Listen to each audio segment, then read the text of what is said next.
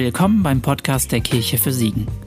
Unser Herz brennt dafür, dass Menschen Jesus Christus kennenlernen, in der Beziehung zu ihm wachsen und wir unsere Welt positiv verändern. Kurz gesagt, dass wir lebendige, leidenschaftliche und echte Kirche sein können.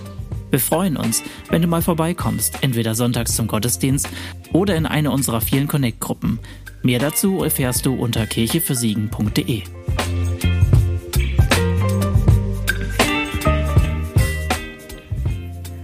Guten Morgen. Geht's euch gut? Schwere Frage, ne? Sagt man jetzt gemeinschaftlich ja, nein? Schwierig. Ich hoffe, dein Morgen war gut. Ich erzähle ganz kurz, wie mein Morgen war. Und zwar, äh, gib mir kurz mal ein Handzeichen, wer ist eher die Fraktion, ich stelle mir einen Wecker und dann stehe ich auf? Okay, wer ist eher so die Fraktion, ich stelle mir fünf Wecker, verschlafe dann trotzdem und okay. Also bei mir heute Morgen war es so, ich habe mir gestern, ich saß gestern in der Predigtvorbereitung, es hat alles ein bisschen länger gedauert, bin ich dran gewöhnt mittlerweile und dann habe ich mir, ich glaube, fünf Wecker gestellt, aber immer so im Zwei-Minuten-Takt. Und dann ähm, gingen die heute Morgen alle los und ich habe dann auch einfach, die kennen das, die sich jetzt gerade gemeldet haben, immer so einen Zwei-Minuten-Tag auf diesen Wecker gedrückt, ausgedrückt, bin wieder ein bisschen weggepennt und dann bin ich noch mal ein bisschen mehr weggepennt und dann bin ich aufgewacht und dann gibt es eine Uhr in meinem Zimmer, die noch nicht umgestellt ist, heißt, die geht noch eine Stunde vor. Und ich bin um 20 nach neun wach geworden und der Gottesdienst ähm, beginnt ja um halb elf und diese Uhr hat mir dann 20 nach 10 angezeigt. Und ihr kennt ja diesen Moment, wenn du, wenn du aufwachst. Also ich bin kein Typ, der leicht aus der Ruhe zu bringen ist. Ne? Wirklich, ich bin entspannt so, aber dann guckst du, stehst auf, guckst auf diese Uhr und das ist einer dieser Momente, wo du instant wach bist, wo du sofort da bist und denkst so, ja, ich habe jetzt schon verkackt. Und dann fängst du an zu überlegen, so, okay, jetzt habe ich noch zehn Minuten, ne? okay, wir haben noch irgendwie, dann gibt es noch einen Lobpreisblock und so weiter. Du könntest das zur Predigt noch schaffen. Dann wächst du wieder ab, dann denkst du wieder, okay, gut, schaffst du noch? Dann guckst du nochmal auf die Uhr und denkst so, nee, das funktioniert nicht. Und dann bist du wach. So, und so ging es mir heute Morgen. Und dann habe ich gesehen, okay, wir haben doch erst 20 nach neun. Dann habe ich dem René eben noch geschrieben, habe gesagt, hier, ich komme erst um zehn vor. Aber dann war ich da.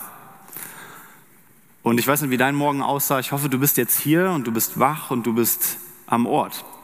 Und wir wollen eine neue Reihe starten. Der René hat das eben schon angekündigt. Und zwar geht es darum, bewusst Einfluss nehmen. Und es geht darum zu gucken, wie sind wir Einflussnehmer und wie werden wir beeinflusst. Und es wird in dieser Reihe darum gehen zu gucken, okay, was sind Einflussfaktoren, die auf mich einwirken? Wie wirke ich mich auf andere aus? Und dann in weiteren Schritten auch zu gucken in den nächsten Predigten, was sind denn eigentlich erstrebenswerte Einflüsse? Was sind gute Einflüsse? Und wie kann ich gut Einfluss nehmen? Und dann danach auch zu schauen, hey, wie können wir als Gemeinde, als Kirche für Siegen eigentlich Einfluss nehmen? Und wie können wir Einfluss erfahren und unser Umfeld beeinflussen? Das ist so der Fahrplan für die nächsten Wochen. Und Jetzt ist ja Einfluss, wie definiert man Einfluss? Wir sind irgendwie beeinflusst von ganz vielen Sachen, die uns umgeben, von allem Möglichen. Wenn du hier morgens reinkommst, dann bist du vom Welcome-Team beeinflusst. Du wirst begrüßt, du wirst ähm, herzlich willkommen. Das macht ja was mit dir, egal ob du das willst oder nicht. Du wirst da irgendwie, also es macht was mit dir. Ich habe noch eine Geschichte zum, zum Thema Einfluss. Man beeinflusst ja manchmal auch ganz unterbewusst Leute und gar nicht mit Absicht. Und dazu kurz eine Geschichte. Und zwar ähm, hat eine Freundin, ähm, war auf einer Hochzeit, auf einer standesamtlichen Hochzeit. Und die hat mir Bilder davon gezeigt und es war alles super schön. Und ich wusste aber äh, ehrlich gesagt erstmal nicht, ähm, wer die Braut war. So, ich kannte die Leute nicht so richtig gut, die hat mir Fotos gezeigt. Auf dem Foto konnte ich nicht direkt erkennen, wer jetzt wer war. Und ich habe eine leichte, ich habe eine leichte Rot-Grün-Schwäche. Das nehme ich schon mal gerne als Ausrede dafür, dass ich manche andere Farben auch nicht so gut erkenne. Ähm, und dann waren diese Bilder da und dann habe ich gesehen, oh, das ist aber eine schöne Braut. Und dann sagte die Freundin, nee, das bin ich. Und dann hatte die so ein beiges Kleid an. Und ich habe das erst dann richtig erkannt und ich dachte erst, das wäre das standesamtliche Hochzeitskleid in weiß. Und ich dachte, das war ein schönes Hochzeitskleid. So, und dann sagt sie, nee, nee, das äh, bin ich, das ist ja die Braut. Und in dem Moment sind der alle Gesichtszüge entglitten, weil, die Frauen werden das jetzt vielleicht verstehen, was die in dem Moment gedacht hat, was ich überhaupt nicht gecheckt habe, war, oh nein, jetzt haben die anderen Leute bestimmt gedacht, ich hätte irgendwie ein zu weißes Kleid oder ich hätte mich zu sehr in den Vordergrund gedrängt. Jetzt haben vielleicht auch noch andere Leute gedacht, ich habe hier ein weißes Kleid an. Und ich bin ja gar nicht die Braut. Die war total, die war total in Panik. Ja, und ich stand dann da und, ähm, ja, hm. Ach so, ja, okay, ja, nee, das, äh, ach, das ist die Braut. So.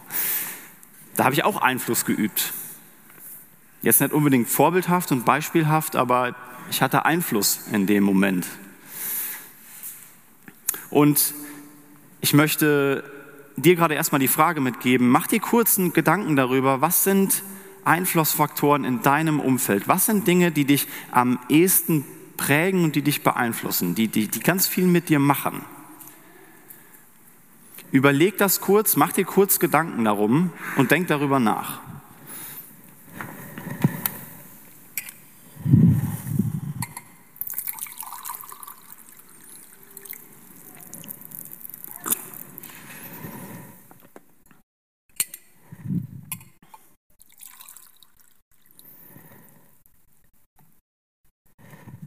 Vielleicht hast du schon eine Antwort gefunden. Und während du vielleicht noch nachdenkst, ähm, habe ich hier gerade eben eine Person gesehen oder zwei, die so ein bisschen durstig aussahen. Und äh, da habe ich gedacht, ich biete euch mal was zu trinken an. Und ich habe gedacht, Alter vor Schönheit, deswegen habe ich erstmal einen Schluck genommen. Und ähm, vielleicht gibt es ja Dinge, die dir jetzt gerade in den Kopf gekommen sind, vielleicht hast du auch irgendwie an diese Predigt gedacht, vielleicht hast du irgendwie an diesen Gottesdienst gedacht, keine Ahnung.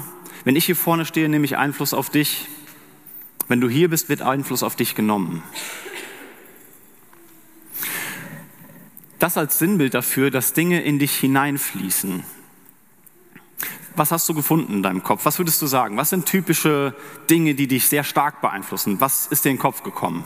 Sag das gerne ruhig laut, ruf das ruhig rein. Partner, Kinder, beides zusammen, beides einzeln. Tagesschau-App. Tagesschau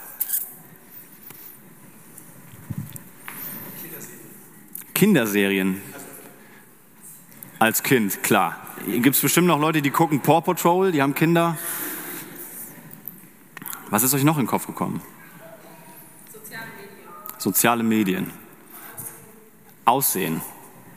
Stille Zeit. Stille Zeit. Menschen, die mich umgeben. Elternhaus. Ja. Chef. Ihr Chef. Also es gibt unfassbar viele Einflussfaktoren. Es gibt unendlich viele Dinge, die irgendwie was mit uns machen, die uns betreffen, die uns umgeben, die sich auf uns auswirken. Das können klassische Dinge sein wie Menschen im Endeffekt oder Vorbilder. Was sind Vorbilder von dir, die dich prägen?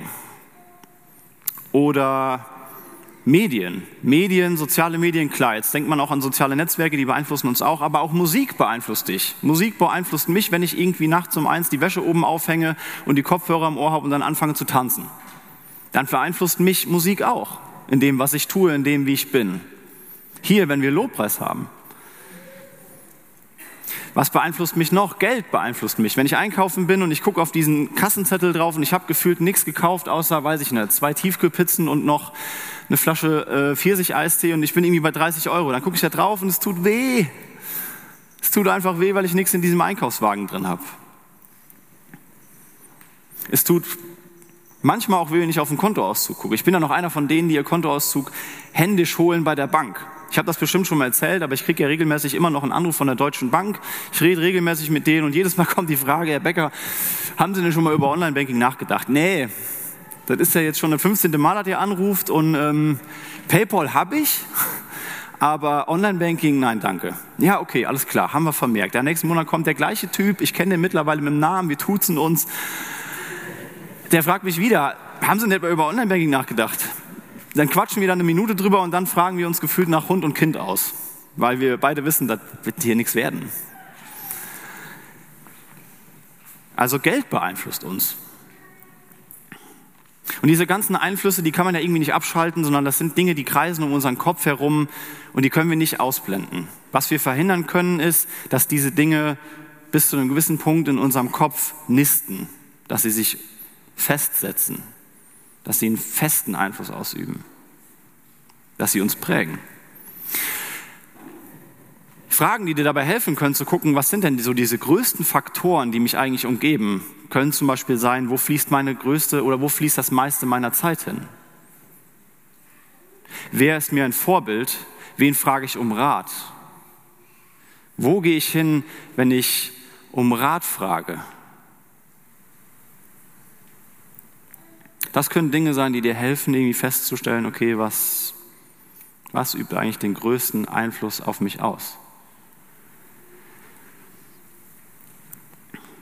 Das sind ja jetzt im Endeffekt Dinge, die in dich hineinfließen und die was mit dir machen. Und alles, was in dich hineinfließt, fließt ja irgendwie auch wieder in dich, also fließt ja irgendwie auch wieder raus. Ne? Jetzt weißt du ja gar nicht, was in dem Wasser drin war. Ich glaube, wenn ich das keinem sagen würde, würde man ja gar nicht schmecken, dass ich das Wasser irgendwie aus dem Klo rausgeholt habe. Nein, habe ich natürlich nicht. Aber je nachdem, was du zu dir nimmst, das entscheidet darüber, wie die Dinge auch wieder aus dir herausfließen. Und wenn du was Falsches gegessen oder getrunken hast, dann kommen Dinge auch wieder aus dir raus, aber oben, unten, vorne, hinten und aus den falschen Öffnungen. Und das willst du nicht unbedingt. Also die Frage ist, was ist dein Futter? Was ist in dieser Karaffe drin, was Einfluss auf dich ausübt? Was ist hier drin? Woraus besteht das? Ist das gut? Ist das schlecht? Schwierige Frage. Und um die geht es heute auch, um zu gucken, was davon ist eigentlich auch gut oder schlecht und wie kann man das überhaupt messen. Ein klassisches Beispiel ist ja zu sagen, okay, das, was mich umgibt, das beeinflusst auch meinen Einfluss auf andere. Wer von euch ist Lehrer? Eine Person, zwei Personen, drei? Okay. Wer ist Pädagoge? Ein paar mehr Hände oben. Okay. Klassisches Beispiel aus dem Lehrersein ist, wenn du im Lehrerzimmer sitzt und es wird über Schüler gesprochen. Na, wir behandeln natürlich alle gleich und alle sind irgendwie gleich ähm, gesehen. Ja, in der Theorie. Ne? Man quatscht trotzdem irgendwie, man tratscht trotzdem. Klassisches Beispiel ist, wenn du im Lehrerzimmer sitzt und du hast irgendwie einen Kreis von Lehrern, die gerade über Jeremy Pascal den Dritten sprechen. So, jetzt lacht ihr, jetzt habe ich euch beeinflusst, weil ihr ein bestimmtes Bild im Kopf habt. Und da wird drüber geredet und ja, der hat irgendwie wieder Scheiße gebaut, der hat jetzt wieder, keine Ahnung, da eben an die Schulwand gepinkelt und so und jetzt müssen wir wieder mit dem quatschen, jetzt habt ihr den gleichen Sport und wie gehe ich denn mit dem um und so weiter. Ja, hat er letzte Woche auch schon mal gemacht, ja. Und dann fängt man an, so darüber zu quatschen. Jetzt setze ich mich dazu, höre das, jetzt entscheidet sich in dem Moment, steige ich darauf ein oder stelle ich mich dagegen. Gehe ich darauf ein, lass das was mit mir machen, wenn ich das nächste Mal im Sportunterricht bin, behandle ich die Person entsprechend oder stelle ich mich dagegen und lasse mich nicht davon beeinflussen. Bei Jeremy Pascal dem Dritten fragt man sich natürlich auch, wie war der Erste und der Zweite drauf, weil er ist der Dritte in seiner Reihe.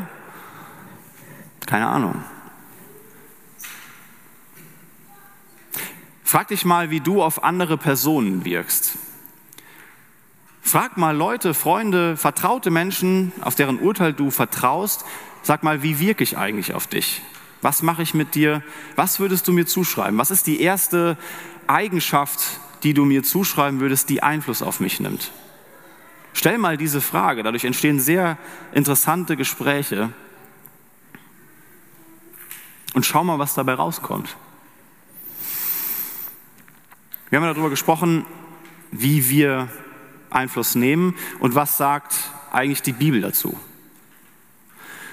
Es gibt eine Stelle die auf der nächsten Folie zu sehen ist. Und zwar steht die in Matthäus 5, Vers 13 bis 16. Die möchte ich gerne kurz vorlesen. Wenn du die Bibel hast, schlag ruhig mit auf. Ansonsten siehst du die Texte oben rechts und links. Ihr seid das Salz der Erde. Kurz zum Kontext der Stelle. Jesus hält eine Bergpredigt, also wortwörtlich, stellt sich auf den Berg, predigt zu der Masse runter und erzählt in allerlei Dinge, unter anderem eben auch diese Verse, wo er sagt, ihr seid das Salz der Erde. Wenn du das Salz Rechtschreibfehler, fade wird, womit soll es wieder salzig gemacht werden? Es ist zu nichts mehr Nütze, als dass man es hinausschüttet und von den Leuten zertreten lässt. Ihr seid das Licht der Welt. Eine Stadt, die auf einem Berg liegt, kann nicht verborgen bleiben. Man zündet auch nicht ein Licht an und stellt es unter einen Scheffel, sondern auf einen Leuchter. So leuchtet es dann allen, die im Haus sind. So lasst euer Licht leuchten vor den Leuten, damit sie eure guten Werke sehen und euren Vater im Himmel preisen. Jetzt reden wir über Salz und Licht. Wir gucken uns mal Salz an, und zwar in Vers 13, ihr seid das Salz der Erde. Warum wird hier über Salz gesprochen? Salz war damals in der Kultur das weiße Gold. Salz war sehr, sehr wertvoll und war wichtig. Salz war notwendig und auch sehr, sehr teuer. Und was hat Salz für Eigenschaften? Salz konserviert Dinge, also bewahrt Dinge davor, schlecht zu werden. Salz würzt auch Dinge, verleiht Dingen Geschmack und nimmt auch Einfluss auf Speisen. Und Salz reinigt auch Wunden. Es gibt ja dieses Sprichwort, schön Salz in die Wunde zu streuen. Das hat damit zu tun, dass wenn Salz in Kontakt mit der Wunde kommt, tut es einfach unfassbar weh. Ungefähr so wie Klosterfrau Melissengeist. Wer kennt das noch? Gebt mir kurz ein Handzeichen, sonst fühle ich mich alt. Okay. Das brennt. Aber in der richtigen Dosierung ist das wichtig, um eine Wunde zu reinigen. Und es ist nötig. In der falschen Konzentration tut es einfach umso mehr weh und kann auch schädlich sein. Jetzt überleg mal kurz, wo du Einflüsse erlebst und wo du Einflussnehmer bist, die diese Eigenschaften beinhalten. Wo erlebst du Einfluss, der konservierend ist, das heißt, der gute Dinge erhalten will in deinem Leben, guten, gute Dinge erhalten will und fördern will? Wo erlebst du, dass du Salz bist, was reinigt und wo du gereinigt wirst. Jesus sagt das ja, ihr seid das Salz der Erde. Ist das jetzt irgendwie an Erwartungen geknüpft? Heißt, wenn ich das lese, oh, dann muss ich Erwartungen erfüllen und ich muss dem gerecht werden? Oder ist das eine Zusage? Es ist eine Zusage, das heißt, du bist Salz und Licht. Egal, ob du das willst oder nicht. Du bist Einflussnehmer und du bist beeinflussbar. Egal, ob du das möchtest oder nicht. Das heißt, es ist eine Zusage, die hier gemacht wird. Du bist. Nicht du sollst sein oder du wirst sein oder du könntest sein, sondern du bist. Das steht fest. Und jetzt frag dich mal, wo diese Eigenschaften zu tragen kommen in deinem Leben. Wo erlebst du Dinge, die erhaltend sind? Wo erhältst du Gutes? Wo erlebst du Dinge, die reinigend sind? Wo reinigst du? Wo erlebst du Dinge, die Würze geben? Wo würzt du? Außer beim Kochen.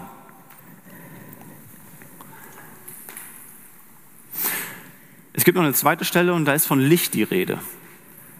Da lesen wir Matthäus 5, Vers 14, ihr seid das Licht der Welt. Eine Stadt, die auf einem Berg liegt, kann nicht verborgen bleiben. Man zündet auch nicht ein Licht an und stellt es unter einen Scheffel, sondern auf einen Leuchter.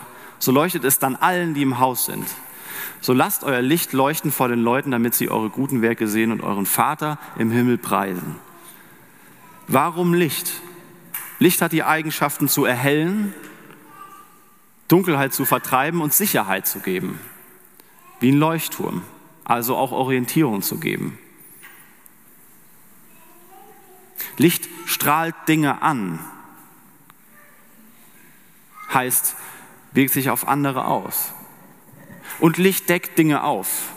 Wo erlebst du Einflüsse, die Dinge bei dir im Leben aufdecken? Auf eine manchmal unangenehme Art und Weise, aber auch auf eine gute Art und Weise. Wo erlebst du Einflüsse, die Dinge in deinem Leben aufdecken? Schwarze Flecken. Wo erlebst du, dass du angestrahlt wirst? Wo bist du Licht für andere? Und inwiefern?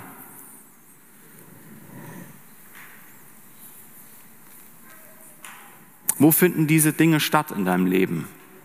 Es geht hier heute um einen Ist-Zustand. Nächste Woche gucken wir, um zu gucken, gucken wir danach, was ist eigentlich gut, was ist erstrebenswert. Heute geht es darum, dir selbst die Frage zu stellen, was umgibt mich, was ist? Wo erfährst du das? Wo bist du das?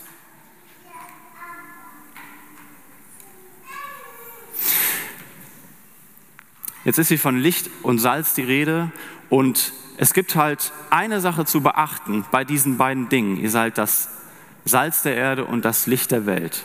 Eine Sache ist wichtig dabei zu beachten. Ich bräuchte mal einen Freiwilligen, der bereit wäre, sich die Augen verbinden zu lassen. Mubin, komm mal nach vorne. Lass dir mal von dem, ähm, von dem Jan gerade mal die Augen verbinden.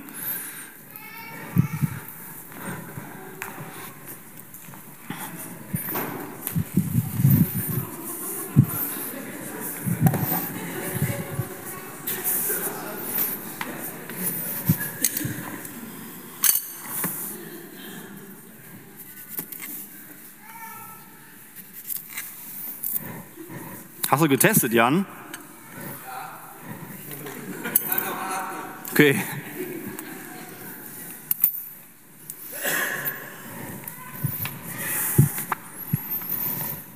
Mubin, weißt du noch, wo du bist?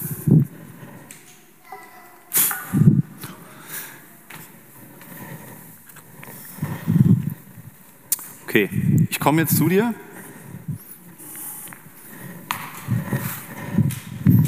Weil wegen der Sicherheit. Ähm, komm mal mit. Achtung, Stufe. Rechts Bein hoch, linkes Bein auch. So.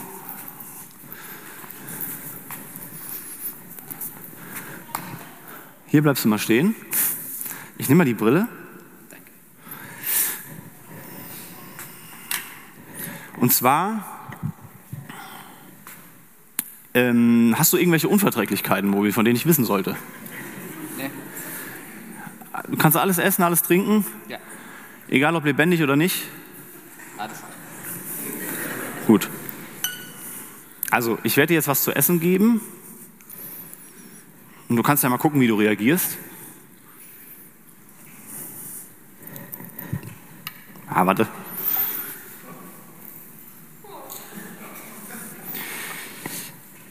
Bist du eher so der Süße oder eher so der Salzige? Nee, süß. Okay, ich gebe dir was in die Hand und du kannst das mal vorsichtig in den Mund schieben. Du kannst das auch gerne wieder ausspucken, wenn du willst.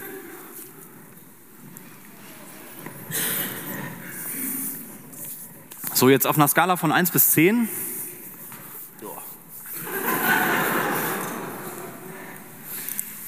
Schießt Also eher eine 8,5.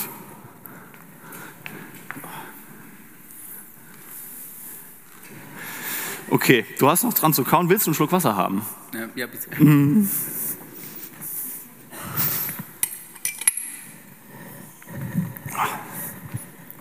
Ich gebe dir das mal die Hand. Hier. Du kannst auch die Augenbinde abnehmen, wenn du willst. Ich versuche mal. Warte mal, ich mache die mal auf. Okay, trink einen Schluck, erhol dich, komm klar. Ja, also wie du gemerkt hast, war dieses Essen etwas gesalzen. Und ähm, ich weiß nicht, du hast ja gesagt, du bist eher so ein Süßer. Und deswegen war das jetzt wahrscheinlich ein bisschen viel. Und es war versalzen. Hier habe ich noch ein zweites Stück nach dem Schock. Isst du gerne Gurke überhaupt? Salze das nur ein bisschen, ja? Bitte schön. Du darfst dich gerne wieder setzen. Deine Brille kriegst du auch wieder, ja? Bitte schön.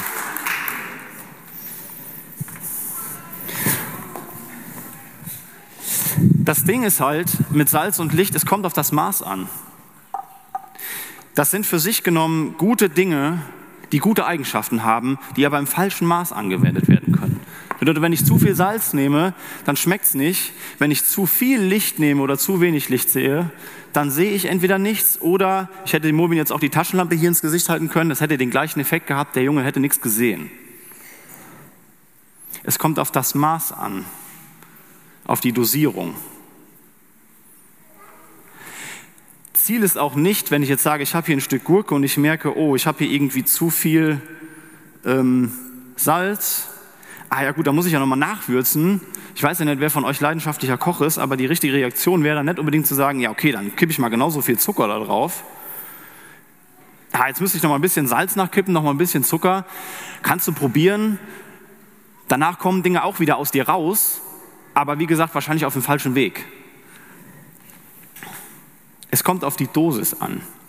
Und wichtig bei Salz und Licht, bei dieser Stelle, Salz der Erde und Licht der Welt ist, dass diese Dinge nicht für sich stehen.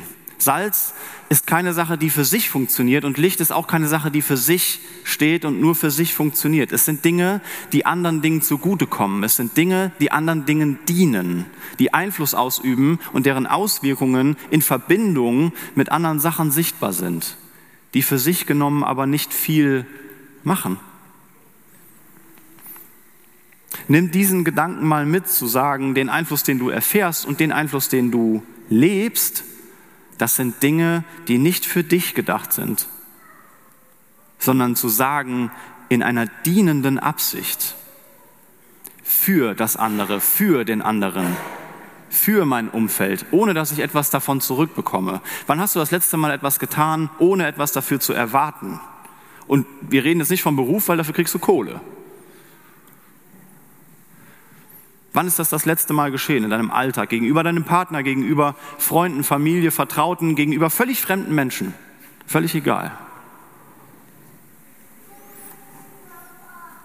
Spannende Frage.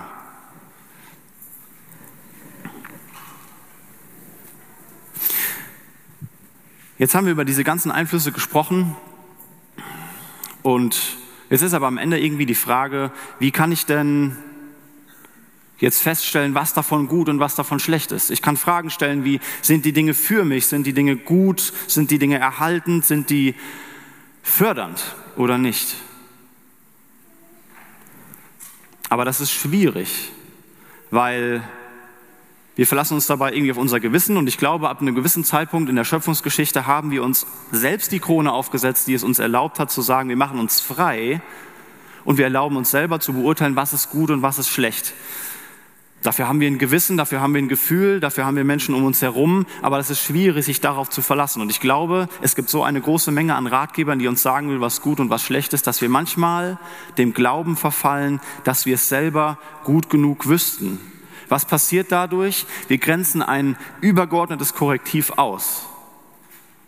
Heißt, wir grenzen aus, dass da einer über allem steht. Wie schwer ist das für uns vorzustellen, zu sagen, es gibt da einer, es gibt da einen über allem, der weiß, was läuft, der weiß, was gut ist und der weiß, was schlecht ist. Wie schwer ist das vorstellbar für, für mich, wenn ich darüber nachdenke? Wie hart und wie kompliziert ist das, wenn wir Menschen das schon so schlecht nur hinkriegen, sich vorzustellen, dass da ein Gott ist, der über allem steht, der sagt, so läuft's und so läuft's nicht. Und ich glaube, ich merke das zumindest, habe diesen Gott entthront Stück für Stück. Frage irgendwie noch nach Rat, setze ihn aber nicht auf diesen Thron, indem ich sage, du weißt Bescheid und dich frage ich und du bist meine erste Anlaufstelle. Ich glaube, das haben wir verlernt und verlernen wir immer wieder. Und das ist nicht nur schade, das ist bitter.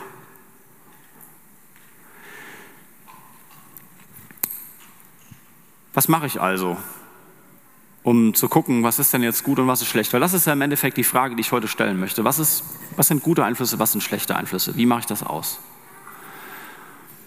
Wir könnten irgendwie wieder zurück, zurückgehen zu den zehn Geboten. Sehen wir auf der nächsten Folie, wo Gebot irgendwie gleich Guideline ist. Bedeutet, ich habe jetzt nur mal ein paar rausgesucht, keine anderen Götter haben, Vater und Mutter ehren, nicht töten, nicht Ehe brechen, nicht lügen, nicht begehren deines Nächsten gut. Das sind keine Einflüsse, aber das sind im Endeffekt Handlungen. Aber wenn ich merke, es gibt zum Beispiel Einflüsse, die mich dahin bringen, damit zu brechen, sind das dann schlechte Einflüsse? Wir haben ja gerade irgendwie gelernt, Dinge, die gute Absichten haben, können trotzdem auch einen schlechten Einfluss haben. Dinge, die eine schlechte Absicht haben, können trotzdem in guten Einflüssen münden. Also es ist schwer auseinanderzuhalten. Das ist so ein bisschen oldschool. Das Gesetz gab es damals, das gilt für die Leute damals, das gilt für uns heute nicht mehr. Und trotzdem gucke ich da drauf und denke mir, ja, das ist schon ein ganz guter Leitfaden, um auf gut Deutsch gesagt, kein Arschloch zu sein. Heute anwendbar wie damals. Damals mit einem anderen Gewicht, heute immer noch relevant.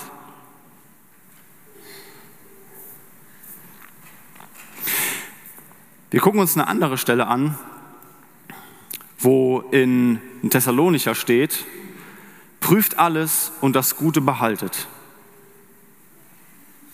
Ganz kurze Stelle, ganz einfache Stelle. Kontext dieser Stelle ist, gerade wurde eine Gemeinde neu gegründet. Ganz viele Leute mit unterschiedlichen Gemeindekontexten, Religionskontexten kamen zusammen, die ihren Glauben unterschiedlich ausgelegt haben. Und Paulus sagt in dieser Gemeindeneugründung quasi, hey, hier kommt so viel zusammen, prüft das, behaltet das Gute, da ist da nicht die Rede davon, vernichtet das Schlechte oder was auch immer, nur dieser Satz, prüft alles und das Gute behaltet. Ja, was ist denn jetzt gut? Was ist denn schlecht? Das ist so ein bisschen, also es krass, weil wir lesen in der Bibel von Gutem und von Schlechtem, aber wie wird das definiert? Wo sagt denn Gott jetzt, was ist denn gut, was ist denn schlecht?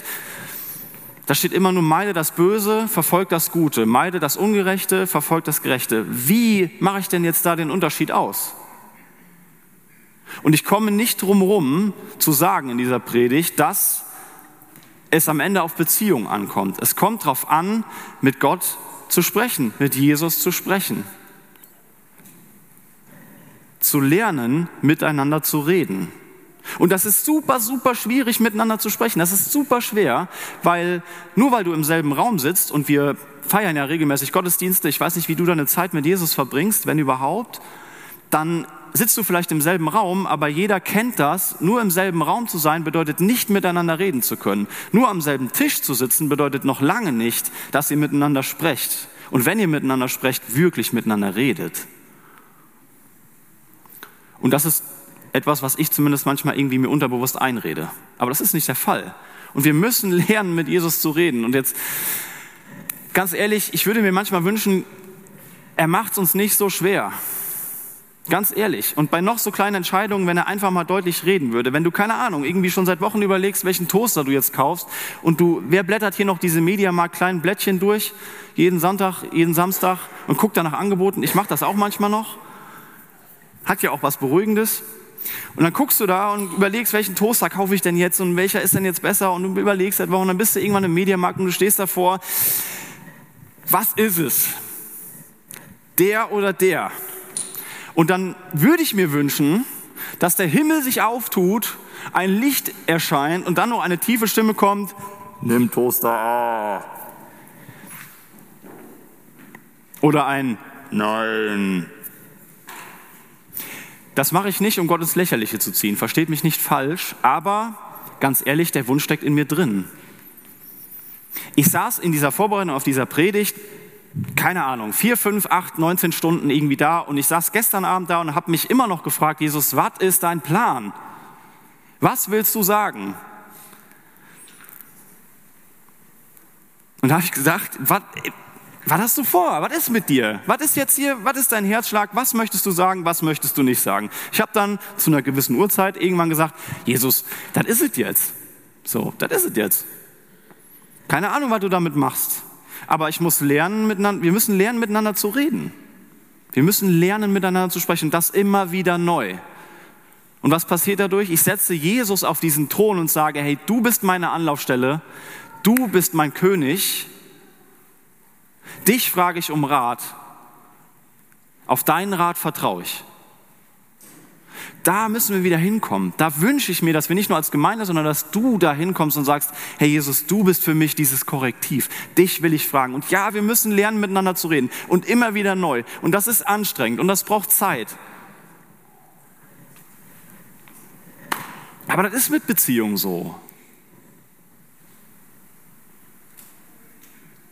Das ist so. Und das ist anstrengend, ja, und das ist schwierig. Aber darauf kommt es an.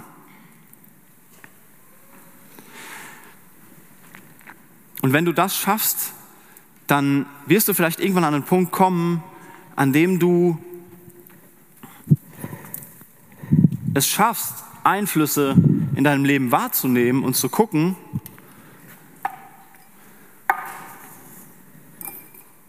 was gut und was schlecht für dich ist.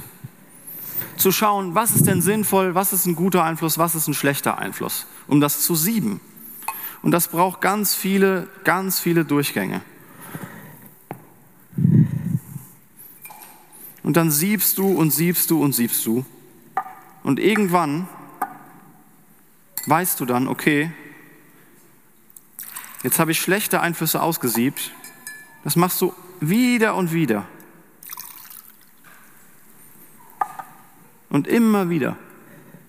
Immer wieder neu. Und dann hast du irgendwann das hier übrig und das kannst du trinken.